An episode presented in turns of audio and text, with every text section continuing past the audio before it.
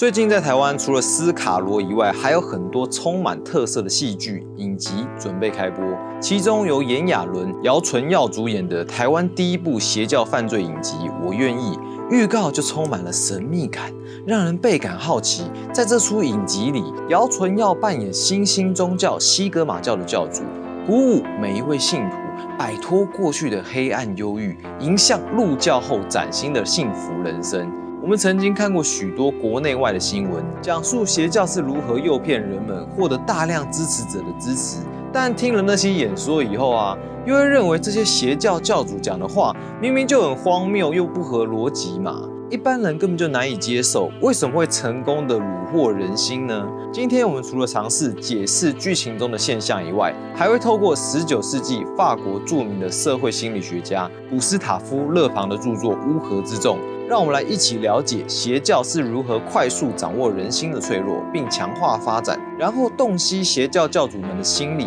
到底在想些什么吧。从预告来看呢，剧情是从三个角色作为出发点，分别是因故失去挚爱的明星、无法负荷经济压力的一家之主，以及因为外表而被排挤的学生。他们三个人呢，因为突如其来的变故而造成非自愿的结果，而分别陷入了属于自己无尽的情绪低潮。但就在这个时候，有一双手伸向了他们，对他们说：“你觉得这个世界抛弃你了吗？”这句话虽然是一句简单的提问呐。但却像是在心上开了一枪，命中人们心中最脆弱的一点。因为每当人们面临这种处境，他们最需要的并不是解决当下问题的建议，或是进行自我反省，他们需要的是啊，简单的倾听跟认同。在这方面，勒庞认为人群其实是感情的傀儡。他点出人们的心理一旦处于负面的极端状态，像是悲伤、难过或是冲动、暴躁时。人脑的判断能力会急速下降。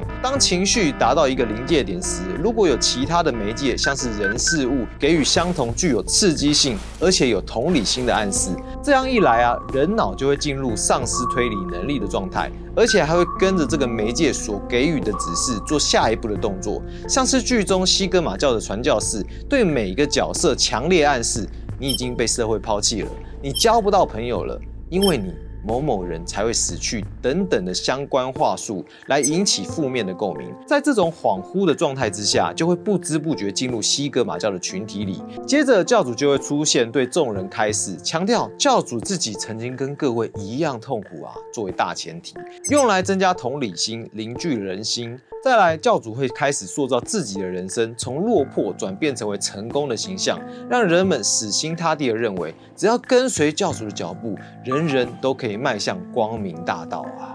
以上就是要控制你感情的部分，接着要让新加入的信徒死心塌地。秘诀就是要把先前给予的暗示再次强化，像是姚纯耀所饰演的教主本身老师，在剧中对信徒说：“承认自己害怕寂寞，很软弱，需要爱。”其实这个教的核心教育也就环绕在这句话而已啊。这句看似简单的精神标语，怎么能够发展出强大的功效呢？这个时候我们就不能像拉人入教的时候一样，仅仅只是个别。传达讯息了，而是要在一大群人面前讲会比较有效。不过啊，前提是啊，这个人群中要先放几个暗桩来响应教主所给予的讯息呀。通常在这个情况下，尽管入教初期还有一些心理怀疑啊，但在信徒的渲染下，自己也会不自觉地产生认同，甚至对这个宗教跟教主死心塌地。这种强化讯息的自入方式，勒庞将这个现象整理成一个重点，那就是一个越简单。越符合普世或是大众价值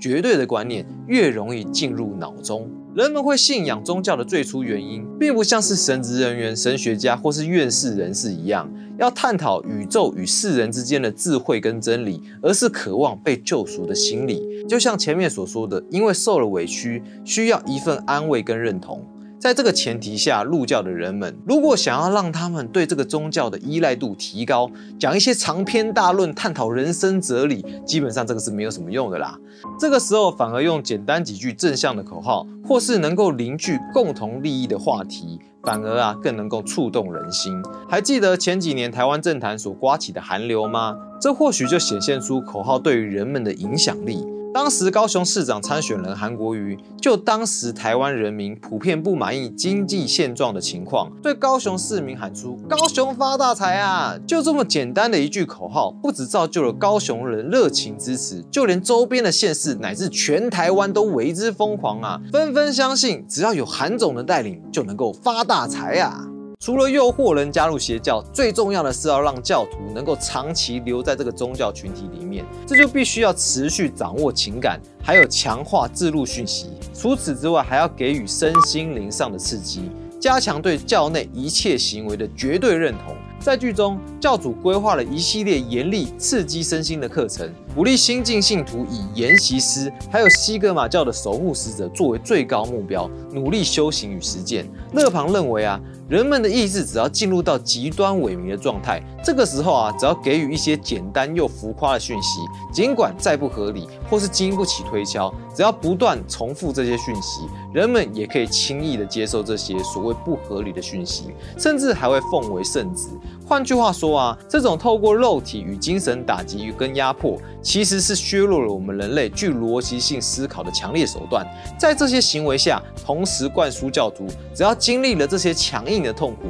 就可以走向光明、美好以及幸福的人生了。再将这样的讯息融入到生活体验当中，周而复始。如此一来啊，就能够制造出一群盲从于教主还有宗教高层指示的盲从者。从此，只要教主一声号令，不论是不是有违背这个世界给予我们的道德伦理，都还是会有人愿意去达成的。哎，你是不是觉得啊？人类怎么可能这么好洗脑呢？就连坏事都有人愿意去做啊！那么你有听说过一九九五年东京地铁沙林毒气事件吗？当时日本邪教奥姆真理教的尊师麻原彰晃，透过集中式训练跟讯息自入，把一群高学历知识分子培养成一心为了建立人类幸福国度的圣战士，协助他制造沙林毒气，并认为杀害无辜民众是为了打造美好的国度，甚至还拟定出暗杀天皇、推翻日本国。建立以麻仓尊师为神圣法皇的奥姆真理帝国，我们对于相信的力量啊，真的是不能够小看的。那说到这里啊，我们要再简单的梳理一下，如果我们要成为一个邪教教主。让加入我的成员们都深信不疑。那么，首先要先关怀对方的人生经历，再从他最痛的症结点逐渐掌握他们的情感，再来是强化他对我的信任，将相似的剧情套入自己的人生历程当中，跟他分享过往的情境，或是编造相关剧情作为交流的筹码，这样就完成了第一步，掌握感情。再秉持着。谎话说一百遍就会成为真理的原则，用人脑能够快速吸收的简单观念跟口号来刺激他们心里的弱点，让他们逐渐相信这个宗教是他们的归宿，而教主就像他们的再生父母。最后强调教主的成功是来自于苦痛，让人们依循教主的苦痛经验进行身心折磨的训练，使大脑的思考能力下降，同时又重复简单的教条学习。如此就能够完美的掌握信徒的心理，要他们干嘛，他们就会干嘛。这些掌握人心、成为教主的方法，单纯听起来啊，其实还挺荒谬的。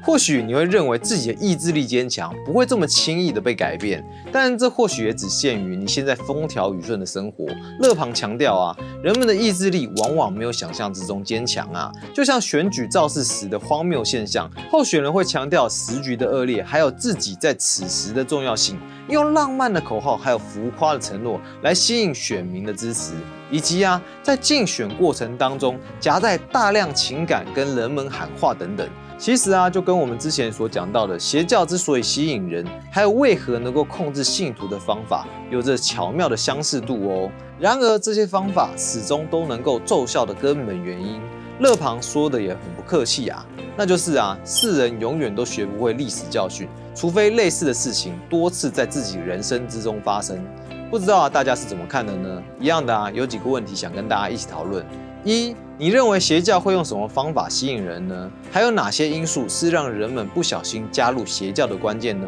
二，许多国家都有制定防范邪教的法律，但是台湾没有啊，因为基于宪法保障的宗教自由，除非这个宗教有明确的犯罪事实，才会被定位为邪教。但是也很多人反映啊。这样无法真正解救到那些被邪教所害的人。你们认为政府该制定邪教防范法规吗？三，你认为老鼠会算是邪教吗？他们是不是也用了差不多的手段呢？欢迎你在底下留言，让我们知道你的想法。那今天的节目就到这里为止喽。欢迎你帮忙把影片分享出去，让更多人知道如何成为一个邪教教主吧，一起成为一个 better man。我们下次见喽，拜拜。